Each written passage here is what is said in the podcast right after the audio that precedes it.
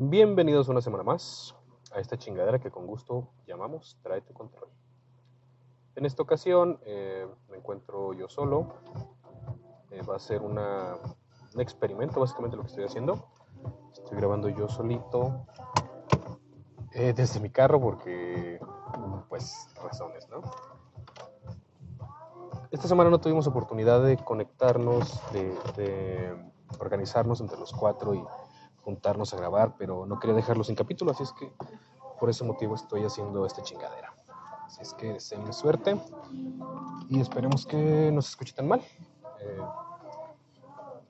¿De qué les quería hablar esta semana? Bueno, pues hubo un par de noticias que me parece por lo menos interesante mencionarlas, porque creo que se, se conectan en este gran cúmulo de mierda que termina siendo la industria del videojuego. Que me, enca- me encantan los videojuegos, pero como industria, ay, pues tienen, luego toman decisiones que no, con las que no puedo estar de acuerdo. Como por ejemplo, eh, en la semana, la semana pasada se dio la noticia de que ahora fue em, en los pinches creadores de del The Last of Us. ¿Cómo verga se llaman esos güeyes? Naughty Dog. Bueno, ahora es Naughty Dog quien, a quien se le ocurre despedir gente. ¿Y por qué? Bueno, pues porque Naughty Dog había estado trabajando en un proyecto que era hacer un juego basado en el universo de The Last of Us. Iba a ser un juego como servicio. Digo, aprovechando que PlayStation ahora es dueña de Bungie y Bungie son es el, eh, el mejor ejemplo ¿no? de generar un juego exitoso, eh, un juego como servicio. ¿Qué fue lo que pasó? Bueno, pues hasta donde yo sé, eh, ya tenían el, el- juego que iban a sacar, ¿no? En este momento no recuerdo el nombre, pero ya tenían el juego como, ya podían sacar a lo mejor un alfa. Entonces trajeron a Bungie, se lo presentaron, y dijeron, mira, ¿qué te parece esto? ¿Crees que vaya a pegar? Y Bungie básicamente les dijo que no, que su juego estaba bien, que seguramente iba a vender, pero el punto de un juego como servicio es que pueda seguir generando ganancias para la compañía a través del tiempo, ¿no? O sea, el plan original de, de con Destiny, con el Destiny 1 era, este es el último juego que vas a comprar, es un juego que va a durar 10 años. Y Destiny 1 creo que duró como 3, ya después vino Destiny 2 y pues Destiny 2 ya ha durado bastante. Les ha ido muy bien en ese sentido.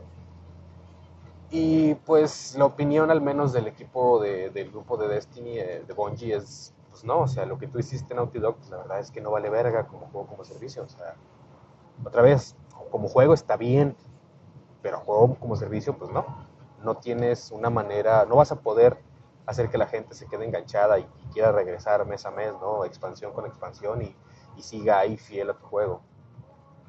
Entonces, pues, ¿qué sucede cuando a la compañía no le salen los tiros por donde quiere? En lugar de replantearse, ok, bueno, pues ya tenemos a la gente, ya tenemos los assets, ya tenemos algo, vamos a sacar otra cosa, algo más pequeñito, vamos a, a seguir trabajando sobre lo que ya tenemos. No, ni madre, despídeme gente, porque es la manera más efectiva de ahorrar, cortando nómina. Y pues da coraje, ¿no? O sea, que alguien pierda su empleo es algo horrible independientemente de- del trabajo al que se dedique, a lo mejor tal vez los políticos no, pero eso es otro pedo. Eh, cuando alguien pierde su trabajo es algo horrible, o sea, no, no sabes cuántas personas de, de- de- cuántos de estos desarrolladores tienen familias que dependen directamente de ese, de ese sueldo.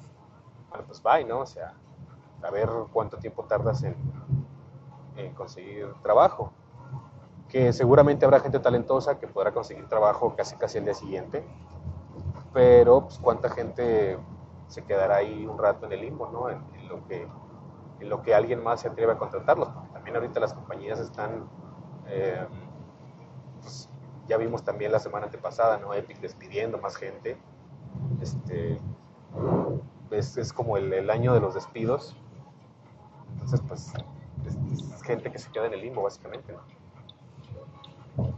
Y, y todo es por eso, por, por no, oye, no es como que Naughty Dog esté en la quiebra, ¿no? O sea, ¿cuánto, cuánto no les generó este eh, The Last of Us? Aunque sí fue una pinche millonada lo que les costó, pero Pero ese es, ese es otro de los problemas que, que viene a la industria, ¿no? Y que, me, que fue lo que me impulsó a, a querer grabar esto. Em, en la semana también salió una noticia en la cual el CEO de Capcom eh, decía que los juegos son muy baratos. En relación a cuánto cuesta, a cuánto le cuesta a las compañías producir juegos AAA, dice que los están vendiendo muy baratos, que el precio debería ser por lo menos 100 dólares hacia arriba. Yo le menté la madre al vaca cuando me dijo que eso costaba el FIFA. Dije, no, no mames, güey, no lo vale. Pero el, el CEO de Capcom opina que, que no, que eso es lo que deberían costar.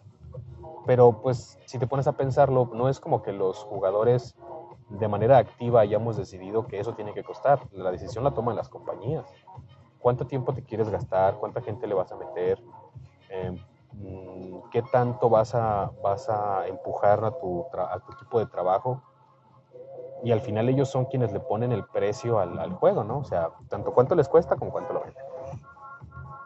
Entonces decir que los juegos son caros, pues sí son caros, pero son decisiones que ellos como compañía tomaron. No es culpa de, no es culpa de, de los jugadores, no es culpa de los consumidores, es culpa de las compañías. Pero ¿quién va a resentir estas mendigas decisiones? Pues al final vamos a ser los consumidores, hasta donde, hasta donde querramos, ¿no?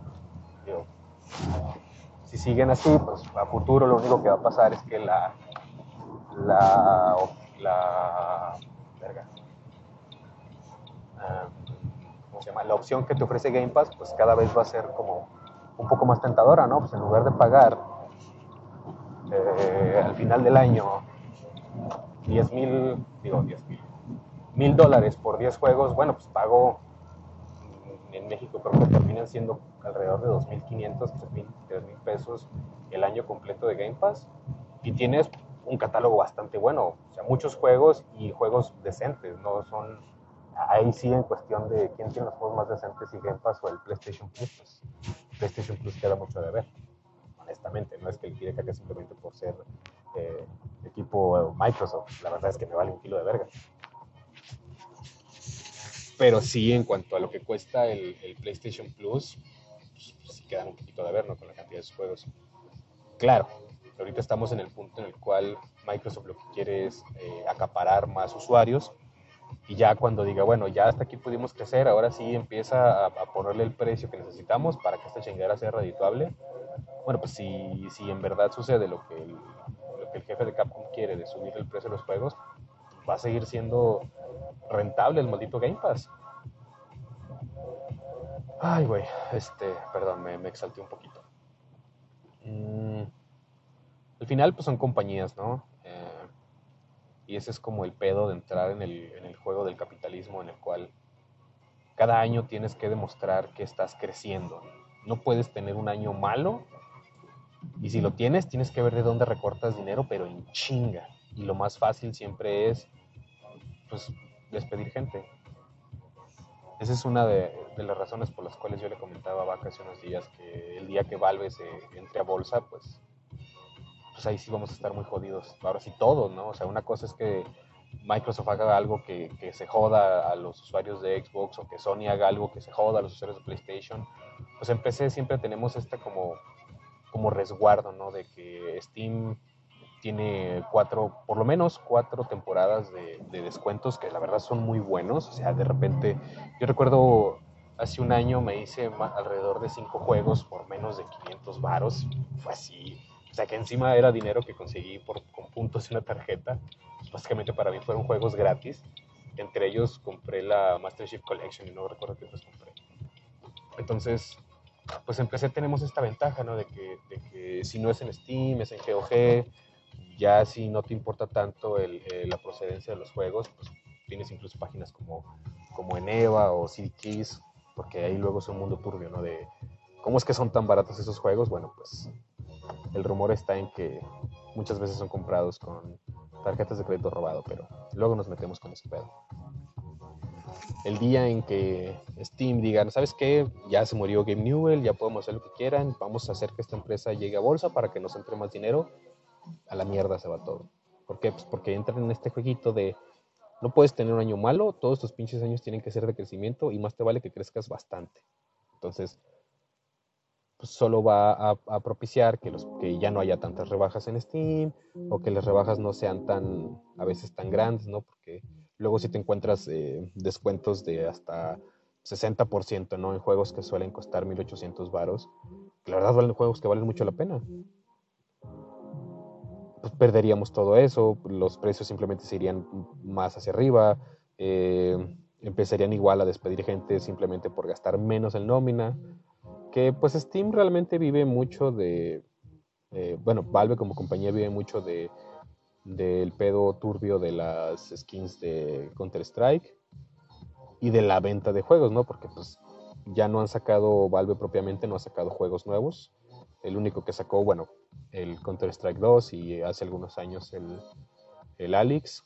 Em, pero lo suyo no es la venta de videojuegos. Aún así ellos tienen un gran equipo de desarrolladores que están siempre como dándole mantenimiento tanto a Steam como a sus juegos, ¿no? Entonces, pues, son gente que, quieras que no, son valiosas para la industria. Bueno, pues también, a la verga. El día que el día que Gabe Newell muera y, al desgraciado que quede a cargo se le ocurra que lo mejor que puede hacer por la compañía es meterle a la bolsa, ¿no? Y ya nos vamos ahí todos a la verga.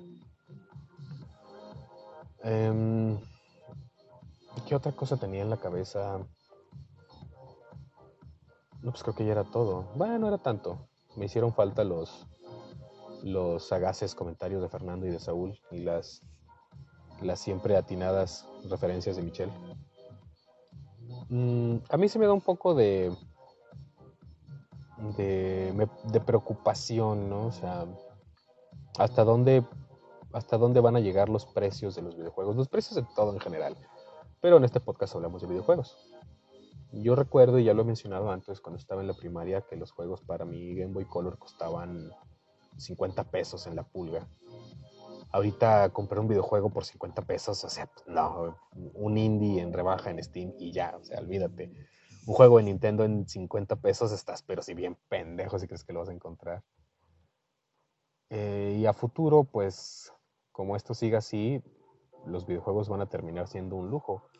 Que aunque haya mucha gente que piense en este momento que ya lo son, que los videojuegos son un lujo, bueno, pues la realidad es que los juegos no deberían ser un lujo. Uno de, dentro de los derechos que tenemos como seres humanos, pues es el derecho a la recreación, ¿no? A, divertirte, vamos. Ya no hay esclavitud per se. Al final del día, pues todos somos esclavos de nuestro trabajo. Pero no es como que estemos este, atados a una piedra 24 horas, ¿no? O sea, se supone que tenemos derechos y libertades. Bueno, pues una de esas libertades es el entretenimiento, la recreación. Pero ¿qué va a pasar el día que como esto siga valiendo verga como está valiendo actualmente?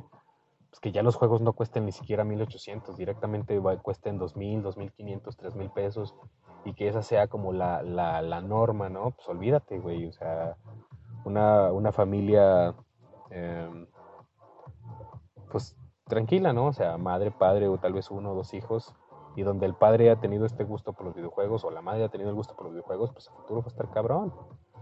Porque las cosas se encarecen, pero no así los sueldos, güey, esos se quedan iguales yo sé que aquí no hablamos mucho sobre ni política ni economía y yo lo he dicho muchas veces, no soy experto en nada. Digo, si alguien tiene la duda, yo estudié gastronomía y actualmente me desarrollo como programador CNC, pues, las, las vueltas que da la vida. Pero sí me preocupa, digo, verga, si yo tuviese una familia en estos momentos, no sé cada cuándo podría este, comprar videojuegos para mí, para mi hijo, hija, lo que sea porque eso es algo que sí les voy a inculcar, tanto los videojuegos como, como eh, la ciencia ficción. Bueno, ojalá les guste. Eso ya será decisión de ellos. Pero sí me preocupa, pues, hasta dónde verga vamos a llegar, ¿no? O sea, en qué momento alguien va a decir, oye, como que estamos empujando demasiado, ¿no? O sea, estamos exprimiendo demasiado a los consumidores. Eh, y la justificación puede ser, sí, estamos eh, exprimiendo demasiado, pero ve los graficotes que estamos entregando. Bueno, ¿quién los pidió? ¿quién chingados quiere realmente que los videojuegos lleguen a un punto gráfico en el cual sean como películas? Ah, para mí perdería mucho el sentido de, lo que es realmente un videojuego, ¿no? O sea, ¿dónde queda la decisión artística de los desarrolladores, la visión artística, los estilos, de que si usamos el shading porque se va muy bien con la, con la temática o aquí somos un poquito más cartoon porque eso es lo que queremos eso es lo que queremos entregar. O sea yo no quiero que los videojuegos terminen siendo películas interactivas. O sea el experimento que hizo Black Mirror con el Bandersnatch estuvo chido pero pues hasta ahí no o sea yo quiero si quiero ver una serie quiero sentarme y ver una serie y, ya no o sea a ver qué es lo que me quiere entregar el, eh, el autor el director y si estoy jugando un videojuego bueno pues quiero sentir que yo estoy que yo estoy involucrando en esa, eh, eh, en esa, en el desarrollo de esa historia, ¿no? Aunque la historia vaya en rieles, pues quiero sentirme que soy yo quien está viviendo la experiencia, ¿no? No que tal cual solo estoy haciendo que un monigote perfecto se mueva de un lado para otro. Pues no, o sea, un ejemplo para mí muy bueno de eso es el, el Senuas, el Hellbait Senua Sacrifice. Pues eres Team Ninja, no, Team Ninja no, Ninja Theory, siempre los confundo. El punto es que es un ninja el, el equipo desarrollador. Bueno, pues ellos en realidad no son un estudio tan grande, el juego podría ser clasificado AA o casi indie, y aún así lo que hicieron para, para la cara de Senua es una maravilla. Claro que solo lo hicieron con Senua, los demás personajes creo que no hay más humanos. Ah, bueno, sí, pero o sea, la que se ve impactante es Senua. Bueno, pues hasta ahí me parece un, un buen punto gráfico, ¿no? O sea, si los gráficos se quedan ahí para mí está bien. O si los gráficos se quedan en lo que, en lo que es este eh, The Last of Us, que es un juego que luego yo critico bastante, pero gráficamente si ahí, si ese es el culmen de los gráficos, tampoco me parece mal, repito, o sea, yo no quiero que los videojuegos se vuelvan una mendiga película interactiva. Se me haría, yo creo que estaríamos perdiendo más de lo que estaríamos ganando. Simplemente en el, en el último God of War, los gráficos se ven muy bien, pero en ningún momento intentan ser como realmente realistas. O sea, tienen su propio estilo, es Kratos, son, son dioses, ¿no? O sea, tienen, están muy bien definidos, se mueven muy bien, glitchean bastante poco o nada, pero tienen su estilo, mm, no cartoon, pero entiendes perfectamente, ¿no? Que la idea no era hacerlo súper realista por muy bien que se vean. Hasta ahí me parece que estamos bien, ¿no? ya no le veo yo la necesidad a seguir empujando, a seguir empujando, a seguir empujando en obtener mejores gráficos y que los desarrolladores tengan que estar matándose ahí, ¿no? Para eh, el chiste de, de, con Pixar, con, no, perdón, con Toys, ¿cuál era? No, sí, la de Monsters, en el cual al monstruo este chingonote azul se, se mueve y se le mueven todos los cabellos y dices, no, se van a ir hasta que se mueva cada uno de esos cabellos desgraciados. Verga, está muy chido. Pero eso déjalo para una película ahí, ahí está bien ese tipo de, desarrollo gráfico en los videojuegos. Yo creo que hasta donde estamos, estamos bien. Que ya después si quieres experimentar, em, a lo mejor con juegos con realidad aumentada o juegos que utilicen visores 3D y son aventuras gráficas donde, donde tú eres el personaje, ¿no? Y, o sea, no estás moviendo a la otra persona, sino como ya tienes el, visor y los mandos, bueno, pues la, idea es que seas tú, ¿no? Incluso con los pinches mandos ápticos, que sientas que en realidad estás tocando cosas. Bueno, ahí sí tal vez, ¿no? Pero ahí es otro estilo, es otro tipo de videojuegos, una novela gráfica. Está bien que los personajes sean lo más realista posible, si es que el, juego se presta para ello, ¿no? Recuerdo un juego, no, es no recuerdo el nombre, pero es una, una chava que regresa a su casa eh, según esto, donde la familia, toda la familia tiene una maldición y todos murieron de maneras bien bizarras. Y entonces ella recrea, eh, o sea, regresa a la casa y va como redescubriendo y recordando cómo fue que fallecieron cada uno de sus familiares. Y de repente tienen unas escenas muy bizarras donde hay un güey que está trabajando en una fábrica de pescados, me acuerdo. Y el güey empieza a tener unas ensoñaciones bien locas, donde él es el, donde él es el, como el, digamos, casi dios emperador de un, de un universo, ¿no? Entonces, pues está, está chido, ¿no? Que mientras vas paseando por la casa, los gráficos sean hiperrealistas y, y los personajes se vean como si fueran actores reales, pero ya cuando entras a ese otro mundo, pues como que no pega, o sea, lo chido sería que fuese, oye, es una ensoñación, güey, pues los sueños siempre tienen alguna tontería sucediendo alrededor, ¿no? Entonces ahí está bien que cambies el, el estilo de diseño y a lo mejor ofrezcas algo, este, no sé, otra, otra visión artística. Ese es, ese es mi punto, ¿no? O sea, ¿hasta dónde van a seguir empujando las empresas con tal de seguir ganando más dinero? Pues tiene que haber un límite, güey, no mames, el dinero no es infinito. Al menos, digo, otra vez, yo no soy experto en economía, pero creo que el dinero no es infinito. En algún punto tiene que parar. En algún punto alguien tiene que decir, güey, o sea, sí se van a seguir llamando AAA porque tienen el respaldo de compañías enormes, pero como que gastar 20 millones en un juego son irreal, ¿no? O sea, güey, ¿por qué? ¿Cuál es la necesidad? Teniendo ejemplos de joyas indies como eh, Hollow Knight que recaudó, inició como un Kickstarter pidiendo 25 mil dólares, les fue de la así súper cabrón, recaudaron 75 mil. Y, con esos 75 mil hicieron una pinche obra de arte de juego que no se atreven a sacar el 2. Yo creo que ya lo tienen, pero no han de estar, este, no han de tener la confianza suficiente como para sacarlo. Esa es meramente mi opinión, o sea, la he escuchado en dos lados y, es una opinión que comparto, pues. El juego ya está, ya está terminado, pero lo están puliendo tanto, tanto, tanto, tanto, porque no se atreven a sacarlo y que no sea, y que la recepción del público sea, no es ni la mitad de bueno que el primero. Entonces, pues en ese miedo es como, güey, búscale todo, cualquier pinche detalle, cualquier pinche, casi cosa mínima que se le pueda mejorar, mejóraselo. Porque donde no le ganemos a, Hollow Knight, donde Silson no sea mejor que Hollow Knight, cagamos.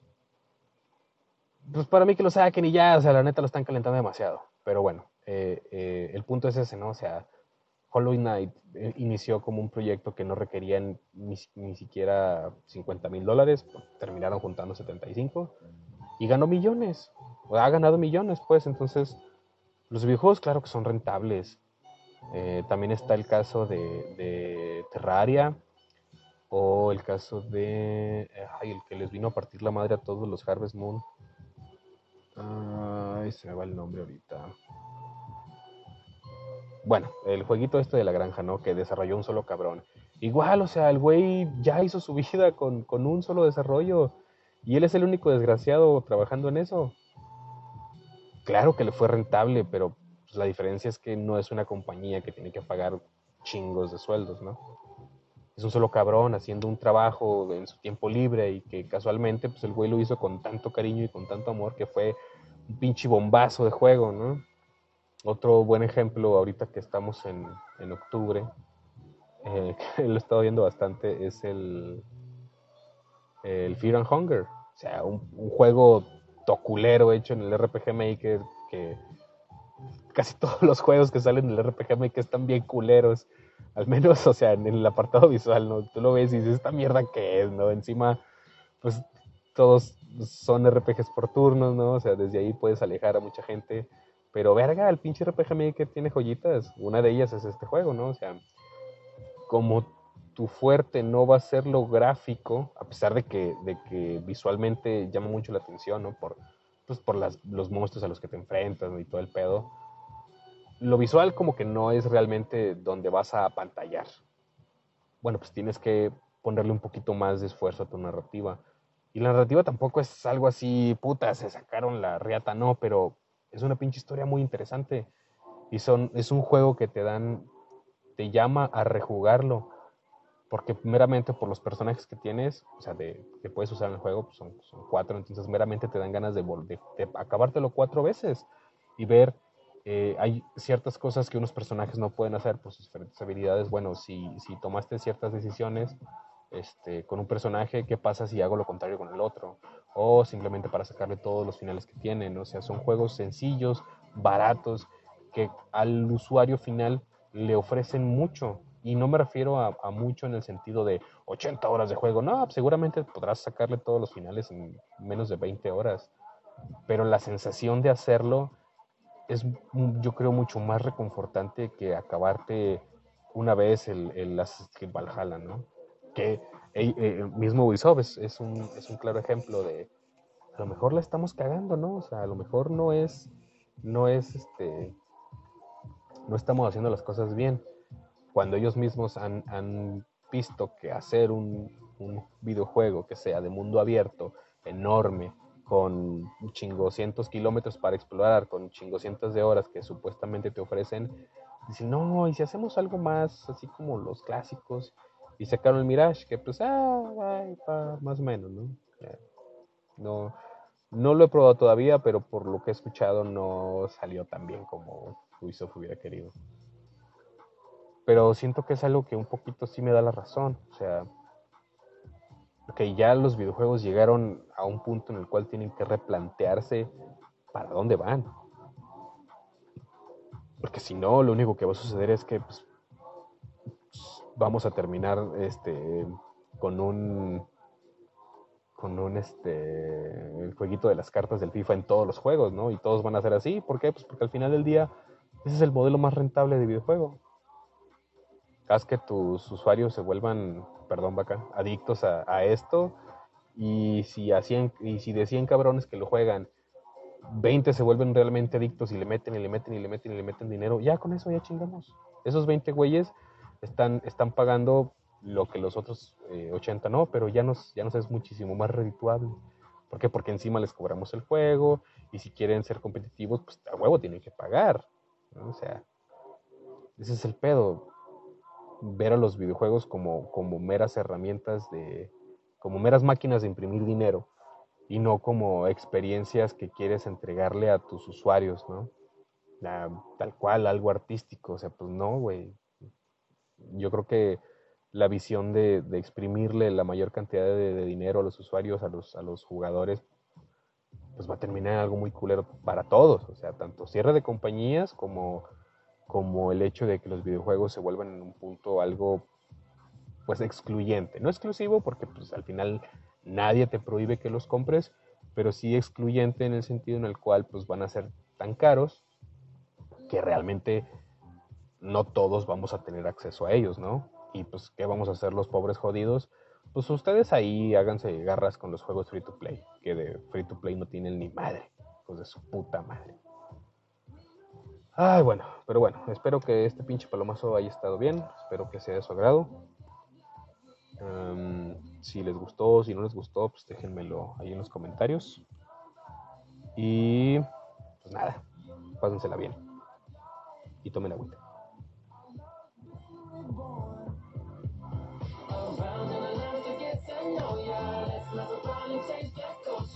I.